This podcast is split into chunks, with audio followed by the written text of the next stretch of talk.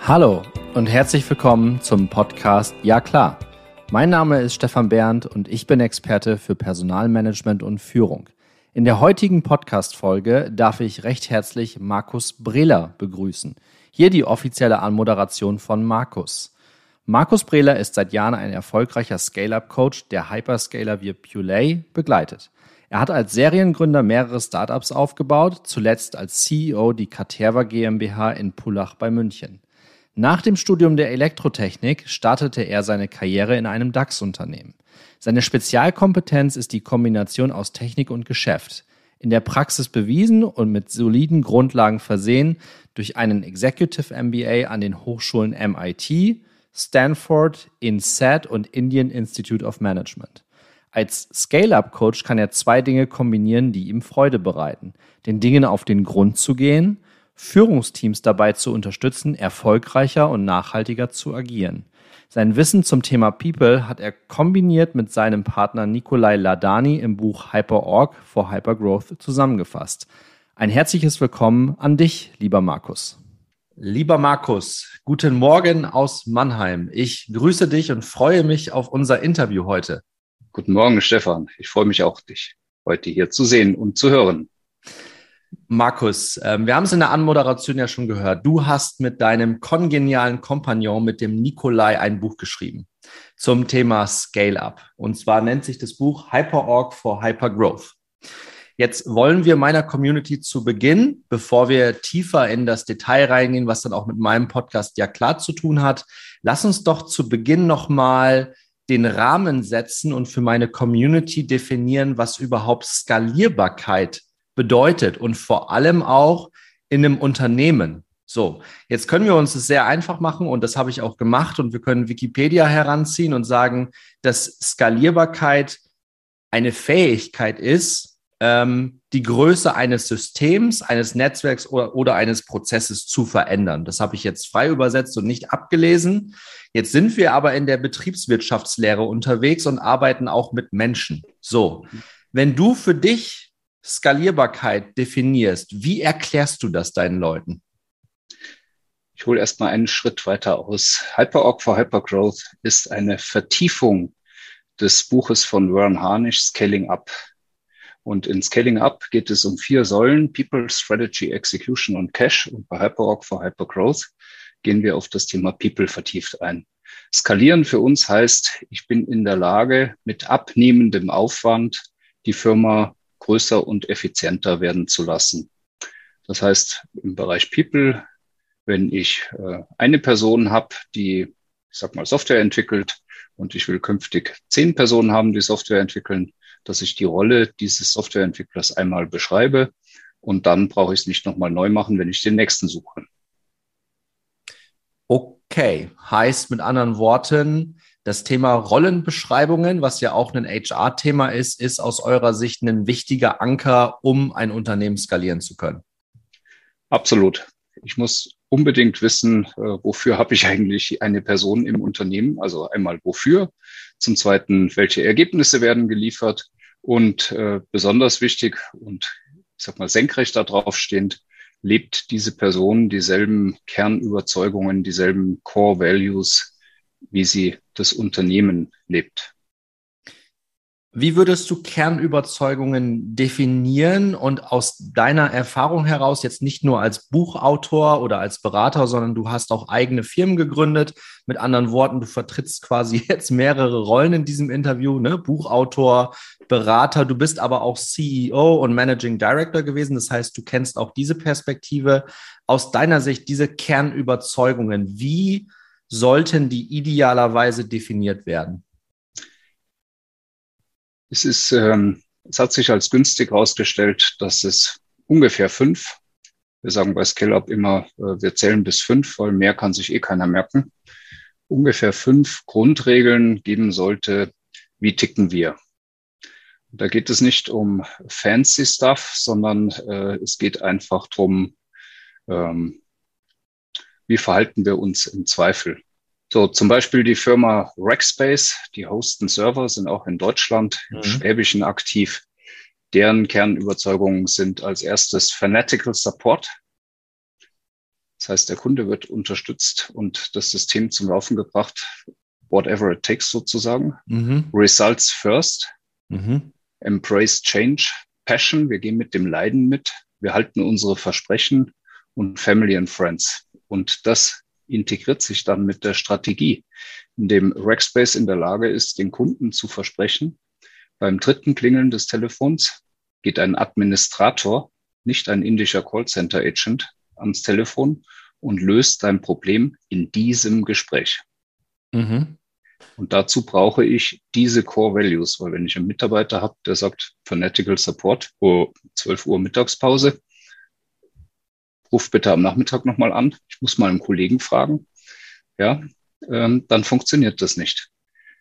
Und wir halten unsere Versprechen, äußert sich bei denen darin, dass sie sagen, wenn der Defekt, also wie gesagt, die hosten Server in Rechenzentren und wenn dein Server jetzt einen Hardware-Defekt hat, Netzteil kaputt, mhm. ähm, dann versprechen die ihren Kunden, in 60 Minuten ist das Teil getauscht. Wenn nicht, dann kriegst du es nicht fünf Prozent billiger oder wir sagen sorry, dann kriegst du es kostenlos. So, und dieses Zusammenspielen von Verhaltensweisen, wenigen Verhaltensweisen mit der Strategie und mit dem Miteinander der Leute ist super wichtig. Wer hat diese Werte definiert? War das äh, die Geschäftsleitung oder kam das aus der Mitarbeiterschaft heraus oder war das ein Zusammenspiel? Das ist ein Zusammenspiel. Wir haben dazu, wir nutzen dazu in unserer äh, Coaching-Arbeit eine Übung von Jim Collins aus äh, Good Great. Äh, das ist die sogenannte Mission to Mars, mhm. in der es darum geht, dass die, die Führungskräfte überlegen, welche Mitarbeiter das Beste im Unternehmen verkörpern und zeigen, vor allen Dingen zeigen, weil bei Core Values geht es bei uns nicht um Dinge, die irgendwo im, im Hirnkastel passieren und nicht beobachtbar sind, sondern es geht um beobachtbares Verhalten. Beobachtbares Verhalten ist ein schönes Stichwort. Wenn ja. wir das jetzt mal auf das ganze Thema HR ummünzen, aus deiner Erfahrung heraus, aus deinem reichhaltigen Erfahrungsschatz, auch wieder die verschiedensten Perspektiven. Jetzt ist meine Mission mit, ja klar, ein Stück weit das Thema HR näher oder in die Geschäftsleitung zu bringen.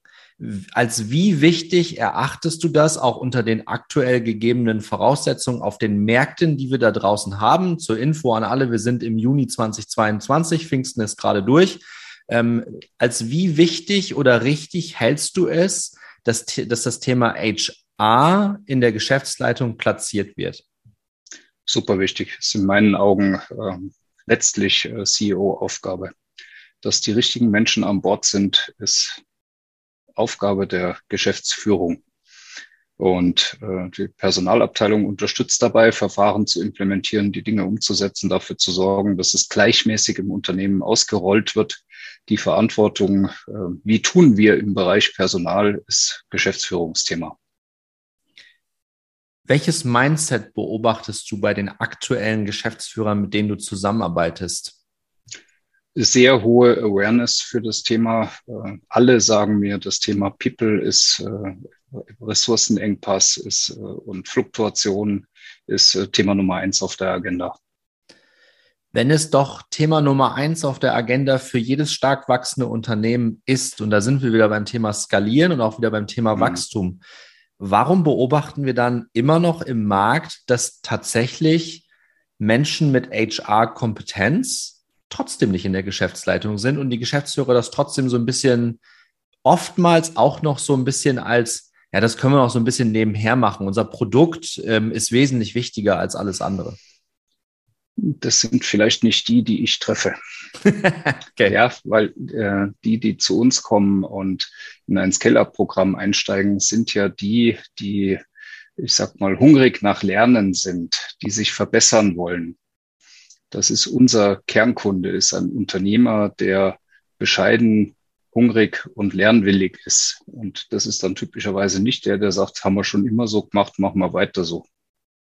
Wie können wir diesejenigen welchen, von denen du jetzt gesprochen hast, die eben nicht so hungrig sind, die vielleicht ein Stück weit auch, jetzt provoziere ich wieder, beratungsresistent sind, weil sie es immer schon so gemacht haben. Deswegen machen wir das jetzt da genauso. Wie kriegen wir die davon überzeugt, dass das, was im HR passiert, ein wichtiger Enabler fürs Wachstum ist? Ich denke, das wird die die, ähm, das Ökosystem oder die Wirtschaft als solches oder das, das Umfeld für Arbeitgeber, Arbeitnehmer wird das denen auf die eine oder andere Weise beibringen, weil die Leute, die Mitarbeiter werden halt lieber dorthin gehen künftig, wo sie das Gefühl haben, sie werden ernst genommen. Ähm, Core Values heißt ja nicht nur, das Unternehmen sucht aus, dass die Mitarbeiter zueinander passen, heißt ja auch, der Mitarbeiter stellt fest, ich fühle mich da jeden Tag wohl, wenn ich hinkomme. Wenn wie ich finde, äh, übergeordnetes Ziel einer, einer HR-Funktion sollte es sein, dass die Leute jeden Tag gern in die Arbeit kommen. Und das ist ganz eng mit Core Values verbunden. So, und die Arbeitgeber, die sich um diese Dinge nicht kümmern, gar nicht kümmern, ist jetzt den gleichen Core Value Begriff benutzen oder wie auch immer, gab es früher auch schon und äh, Unternehmensleitlinien, also ein bisschen anders, in anderer Form. Also die, die sich darum nicht kümmern, die werden einfach keine Leute mehr haben.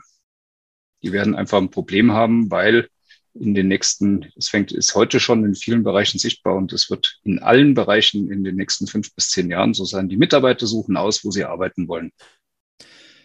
Pflichte ich dir bei, gibt es mittlerweile auch genügend Studien, insbesondere für die, äh, für den deutschsprachigen Raum, also gerade die Dach, Region. Und genau über dieses Thema habe ich in der Vergangenheit auch schon mit dem Max Lammer, ist ein Österreicher, gesprochen. Wir haben da sind wir vom Thema War for Talents, sind wir auf das Thema War for People gekommen. Also mit anderen Worten ähm, steht da die These im Raum, dass wir uns auf die Mitarbeiter, die im Unternehmen sind, konzentrieren müssen, weil wir werden äh, diesen, diesen Kampf ähm, um die besten Talente am Markt nicht, nicht immer für uns gewinnen können, weil wir nicht jeden Menschen von uns überzeugen können. Würdest du diese These unterstützen?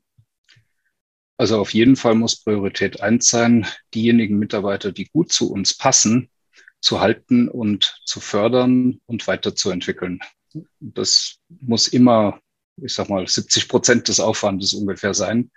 Außer ich bin in einer Hypergrowth-Situation, wo ich das Unternehmen jedes Jahr verdoppel, dann muss ich natürlich schauen, dann, dann muss ich die Leute irgendwo irgendwie herkriegen. Also nicht irgendwie, es gibt schon Ideen und Methoden, um äh, auch wieder Personal zu finden.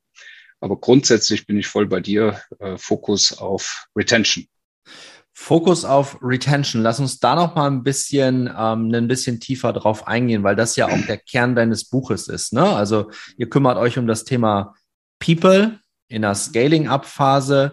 Da geht es auch viel um das Miteinander zwischen den Managern oder Geschäftsführern und auch den Mitarbeitern. Deswegen ist ja auch euer Untertitel, was wollen wir eigentlich voneinander?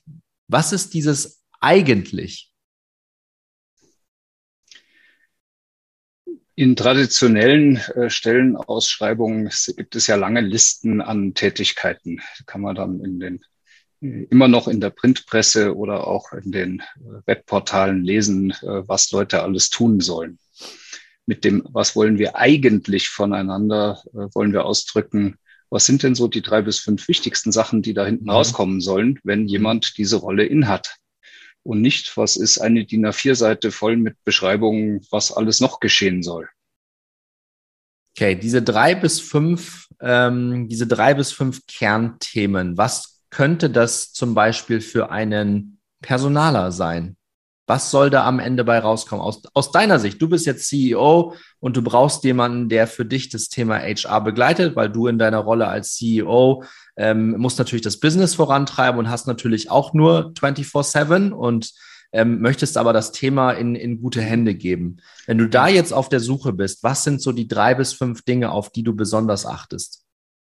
Ähm, das wichtigste Ergebnis äh, Mitarbeiterzufriedenheit.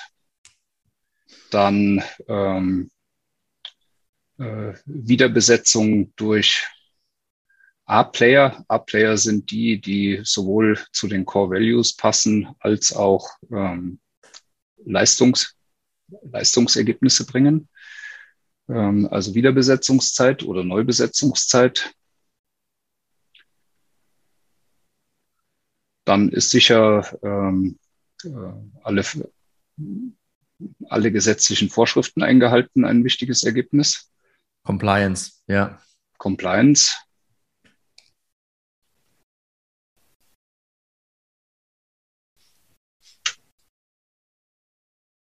Man kann dann überlegen, das denn, ich denke jetzt da ein bisschen, weil das eine Frage des Schnittes ist. Ich bin mehr ein Freund davon, ähm, Dinge wie, ähm, wir haben gleichmäßige Verfahren in der Personalführung und setzen die auch durch. Also Gespräche sind geführt und so weiter, das lieber den äh, Fach, den Vorgesetzten zu geben und nicht die Personalabteilung als Stabsstelle äh, dafür verantwortlich zu machen, weil die, die gar nicht äh, die Hebel in der Hand haben das zu tun. Also ich würde mal sagen, die drei Sachen wären schon mal ziemlich gut. Fällt dir noch was ein?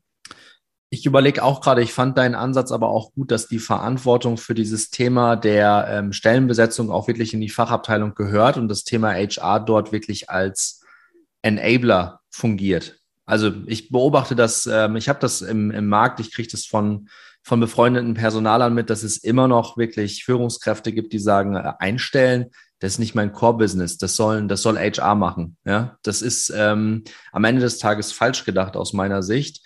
Ich glaube, dass eine Kernkompetenz von HR sein muss, sich ähm, abzugrenzen und wirklich klar zu definieren und zu sagen, wo denn der Mehrwert in der Arbeit liegt. Und der Mehrwert liegt nicht darin, die Mitarbeiter auszusuchen. Das muss schon der Fachvorgesetzte im Unternehmen dann machen, weil die ja auch zusammenarbeiten. Das sind auch diejenigen, die überzeugen, die convincen. HR beziehungsweise People ist dafür da, diese, ich sag mal, die, ähm, die Landebahn vorzubereiten. Ja, also wirklich, ja. mit ähm, gut gefüllten Pipelines, wenn man das heutzutage genau. überhaupt noch sagen kann, das aufzubereiten und sozusagen den roten Teppich auszurollen, sodass die Führungskräfte sich dann die Leute raussuchen können. Das ist natürlich jetzt Idealzustand. Dass das so nicht ja. mehr ist, ist, glaube ich, auch klar. Ich denke, dass, also in meiner Welt ist das ähm, vergleichbar dem Bild, was ist die Differenzierung zwischen Marketing und Sales. Mhm. Im Marketing ähm, geht es um, um die Leads. Ähm, es wird praktisch eine One-to-Many, eine eins zu viele Kommunikation gemacht und äh, der, der potenzielle Kunde ist noch unbekannt als Individuum.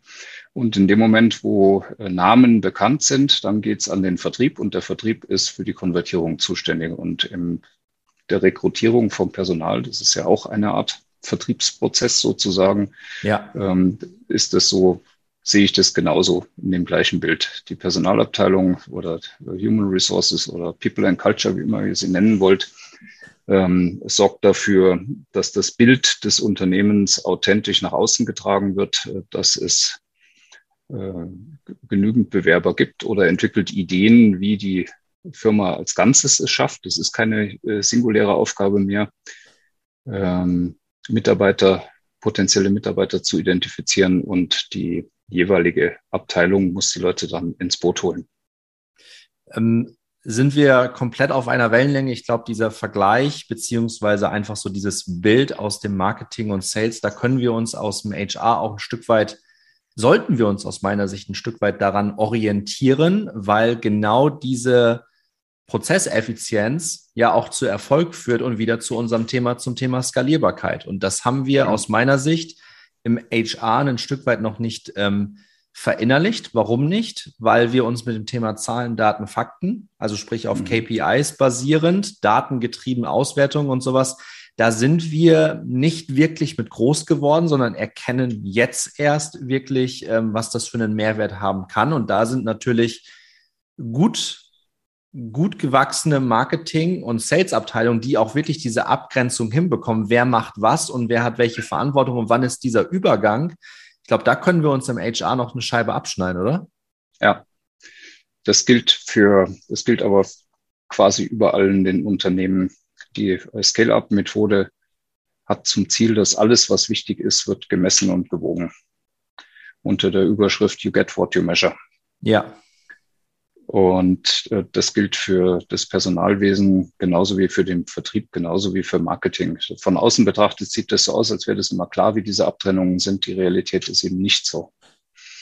Das ist auch wieder ein Stück Skalierbarkeit, weil wenn klar ist, was messe ich denn, was erwarte ich voneinander, dann sind wir wieder bei dem eigentlich, was will ich eigentlich voneinander, was möchte ich denn im Vertrieb von meinem Marketing haben. Wenn ich das mal klar formulieren kann und sage, ich möchte Marketing Qualified Leads und ich möchte genau so viele, weil die kann ich weiterverarbeiten. Bei wenigeren ist mein Vertriebsmitarbeitern und Mitarbeiterinnen langweilig und bei mehr kriegen sie es nicht gewuppt und die Leute sind unzufrieden, die Leads, weil sie nicht kontaktiert werden, dann äh, wird es besser. Wenn wir das jetzt mal als Maßstab nehmen, dass wir genau definieren können, was wir wollen, also diese Klarheit da reinbringen, ne? Und jetzt auch mal Klarheit in der Mitte wieder mit diesem HR in Großbuchstaben, was ja schön auch in diesen Podcast reinpasst. Wie bekommen wir auf der menschlichen Ebene diese Klarheit hin? Weil das, was ich oft beobachte und auch aus dem Markt gespiegelt bekomme, ist, dass wir dort eben nicht uns die Zeit nehmen, dieselbe Sprache zu sprechen. Wie bekommen wir das gewuppt, dass wir hier wirklich miteinander agieren? Das Mitarbeiter steckt in der, äh, steckt bei uns gedanklich in den Core Values drin. Und bei den Core Values sagte ich ja beobachtbares Verhalten. Und Aufgabe der Führungskräfte ist es, äh, sowohl die Mitarbeiter als auch sich gegenseitig, ich sag mal, mit offenen Augen wahrzunehmen und Feedback zu geben, ob das beobachtete Verhalten zu den Core Values passt oder eben nicht passt. Mhm und das bitte mit äh, konkreten Beispielen auch zu hinterlegen und möglichst kurzfristig. Also nicht ähm, Rabattmarken kleben ins große Rabattmarkenbuch und am Ende des Jahres dann im Jahresgespräch sagen, aber im Februar, da hast du doch Folgendes getan. Also wie Februar, da war ich doch Skifahren, keine Ahnung. Ja. Also nicht, wenn das alles äh, um ist, sondern also das Miteinander steuern über die Core Values. Das klingt aber nach viel Detailarbeit im Vorfeld oder sehe ich das falsch? Das ist ein bisschen, aber nicht zu viel Detailarbeit. Also wir haben typischerweise Core Values in einem ersten Wurf definiert in zwei Stunden. Mhm. Denn das sind ja Sachen, die sind schon implizit vorhanden. Wir wollen ja nichts Neues erfinden. Bei den Core Values darf noch nicht mal was Neues erfunden werden. Denn angenommen, ähm, angenommen, ein Core Value wäre, äh, wir sind brutally honest. Wir sagen immer und überall die Wahrheit. Ob das jetzt sinnvoll ist oder nicht, lasse ich mal dahingestellt. Ähm, und das ist nur ein Wunschtraum. Die Chefinnen und Chefs machen das gar nicht. Dann kommt es blitzartig aus dem Team zurück. Was erzählt ihr uns da für ein Zeug? Das gibt's ja gar nicht. Ihr habt da irgendwas geraucht auf dem Training. Ähm, äh, lasst uns bloß im Frieden. Deswegen Core Values müssen Sachen sein, die heute vielleicht nicht immer und nicht überall gelebt werden und die von den, vom Führungsteam vorgelebt werden. Vorbild ist auch, das ist Aufgabe Nummer eins aller Führungskräfte. Die Mitarbeiter richten sich aus nach den Vorgesetzten, insbesondere Geschäftsführer stehen, Geschäftsführerinnen stehen rund um die Uhr, wo sie sichtbar sind unter Beobachtung. Ähm, deswegen ist es gar nicht so schwierig, die Core Values rauszutauchen. Die dann knackig zu formulieren, äh, dann dauert vielleicht nochmal einen Tag. Also ja. zieht sich ein bisschen länger hin. Also die, die Zeitdauer ist länger als ein Tag, aber Arbeitszeit ist höchstens ein Tag. Und dann kommt der schwierige Teil, nämlich das ähm, den Mitarbeitern auch nahe zu bringen und es zum Leben zu erwecken. Und dieses zum Leben erwecken ist ein wichtiger Bestandteil eben diese, dieses Feedback äh, den Leuten erstens häufig Feedback zu geben. Das ist ja überhaupt was, wo wir in Deutschland noch nicht so richtig genial ja. sind. Ja. ja. Ähm, häufig auch positives Feedback geben. Wir sagen, ähm, Verhältnis sollte fünf zu eins sein über den Daumen, also fünfmal positiv und einmal Lernchance. Ja. ähm, und diese Feedbacks mit Core Values zu verbinden. Und das bringen wir in den äh, Coachings den Führungskräften nahe, äh, dass, dass sie damit anfangen müssen. Das ist ihre Vorbildfunktion. Wir denken, Change geht von oben nach unten. Erstmal ja. müssen die Geschäftsführer und das Management-Team die Dinge umsetzen und machen und dann geht's erst weiter in Richtung Teamleads, Mitarbeiter und so weiter.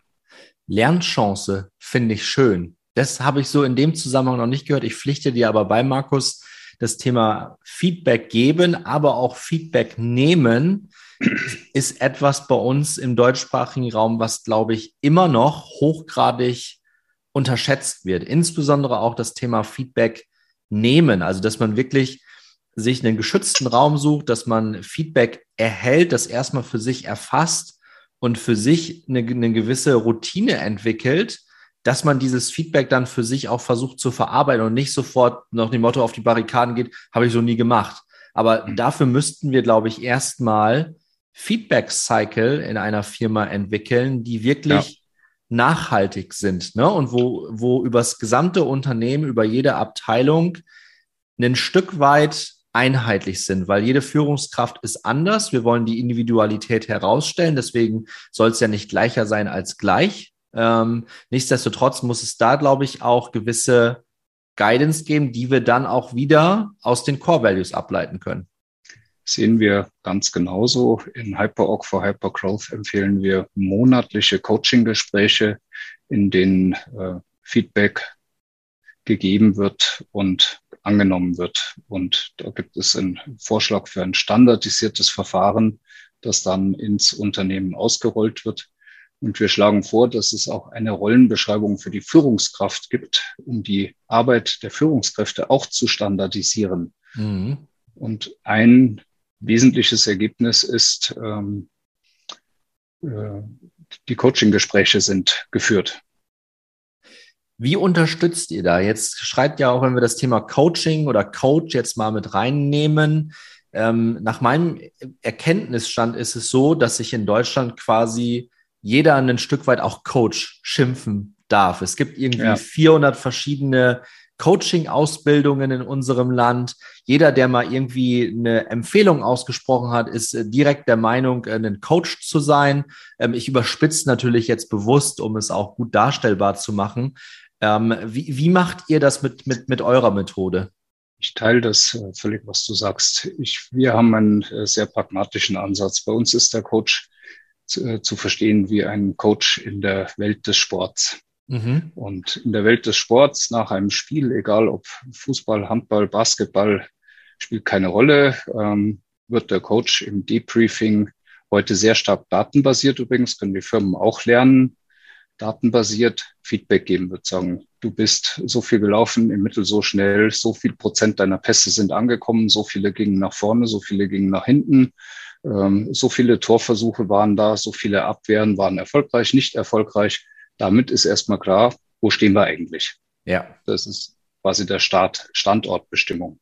Und im Sinne eines Coachings, wie es äh, im deutschen Sprachgebrauch häufig so ist, der Coach äh, findet nicht die Lösung, sondern der Gecoachte findet die Lösung. Ist es günstig, erstmal den Spieler zu fragen, wie siehst denn du dein Spiel heute? Mhm. Hast du die Daten auch angeschaut? Haben wir allen zur Verfügung gestellt. Was denkst du denn, wie du heute in der Mannschaft funktioniert hast? Und die gleiche Frage empfehlen wir auch Mitarbeitern zu stellen, zu sagen, was glaubst du denn, was ist dein Eindruck, wie du im letzten Monat performt hast. Einerseits in Bezug auf die Leistungsergebnisse, Zahlen, Daten, Fakten, messbare KPIs. Andererseits in Bezug auf die Core Values gibt es Beispiele von dir selbst, wo du sagst, hey, da habe ich einen Core Value besonders gelebt. Oder hm, da ist mir es nicht so gut gelungen. Und was äh, könnte ich als Mitarbeiter tun, um meine Produktivität zu verbessern. Und da geht es nicht darum, schneller im Hamsterrad zu rennen. Das ist eine falsche Vorstellung, sondern es mhm. geht darum, schlauer zu rennen. Das kann also sein, ich müsste mir nochmal anschauen, wie man Makros in Excel programmiert, weil dann bin ich produktiver. Oder ich brauche mal einen Coach, der mir hilft, äh, Makros einzusetzen, weil ich habe sowas halt noch nie gemacht. Ja, ja. Ähm, dann haben wir eine Standortbestimmung. Gut, Markus kommen wir auch mit Blick auf die Zeit, weil wir schneiden unsere Podcast-Interviews bei ja klar immer so zwischen 30 und 40 Minuten und bis hierhin war das ein sehr spannender Austausch. Sehr viele inhaltliche Hacks auch mit dabei, die für meine Community hochgradig spannend sind. Ähm, jetzt habe ich zum, zum Abschluss unseres Interviews eine Frage noch an dich, Markus, weil das Thema HR in der Geschäftsführung aus meiner Sicht immer noch nicht da ist, wo es sein sollte Wie würdest du, wenn jetzt ein, ein, ein, befreundeter Personaler zu dir kommt und sagt, Markus, Mensch, ich komme einfach mit meinen Themen bei der Geschäftsführung nicht durch, die hören mir nicht zu, ich weiß auch nicht so genau, wir verstehen uns eigentlich ziemlich gut, aber die wollen dieses Thema einfach nicht an sich lassen, äh, an sich heranlassen. Was rätst du diesem Personaler, außer such dir einen neuen Job? ähm, versuch's mit Zahlen, Daten, Fakten. Also zum einen äh, zur, zum Öffnen äh, könnte äh, HR anfangen, eine Net Promoter Score Umfrage unter den Mitarbeitern zu machen, Employee Net Promoter Score. Also äh, wie happy bist du mit uns als Arbeitgeber auf der Skala von 0 bis 10? Und wenn der Wert kleiner 7 ist, Net Promoter Score äh, Skala ist ja 9, 10 heißt super happy, 7, 8 heißt hm, hm, hm, und 6 und weniger heißt bin ich nicht äh, dann bei sechs und weniger ein Feld aufgehen lassen. Was müssten wir tun als Firma, damit du super happy bei uns bist? Da kommen schon mal spannende Sachen und die kommen dann auch relativ fokussiert. Ich halte wenig davon, äh, in, gerade in solchen Situationen, wie du sie beschrieben hast, lange Fragebögen zu machen, weil mhm. zum einen kommt kein großer Rücklauf und zum anderen kommt, wenn Rücklauf kommt, werden unendlich viele Fässer aufgemacht, die niemand bearbeiten kann, was gleich die nächste Unzufriedenheit erzeugt. Also such nach den Punkten, die die größte Unzufriedenheit sind. Und weitere Datenpunkte sind, wie lange brauchen wir denn, um Jobs wieder zu besetzen oder um neue Mitarbeiter zu finden? Das ist ja ein Schmerzpunkt, den viele Geschäftsführer teilen. So, und dann gibt es einen Ansatzpunkt zu sagen, hey, wenn wir schneller neue Kollegen finden wollen, die gut sind und auch bei uns bleiben und wo wir happy sind, dass sie bei uns bleiben, dann müssen wir ein paar Schritte tun. Und da könnte er, äh, er oder sie zum Beispiel ähm, HyperOrg for Hypergrowth nehmen und einfach mal ein paar der da drin ähm, abgebildeten Arbeitsblätter verwenden und sagen, schau mal, wenn wir hier das so strukturieren und standardisieren, dann wird das Thema auch griffig dann, weil das ist uns sehr wichtig, dass wir die Themen so machen, dass sie dann auch umgesetzt werden können. Deswegen sind da viele Arbeitsblätter drin, die ich einfach, einfach nutzen kann. Und das ist ein schönes äh, Schlusswort, Markus, weil das Buch verlinken wir natürlich auch in den äh, Show Notes.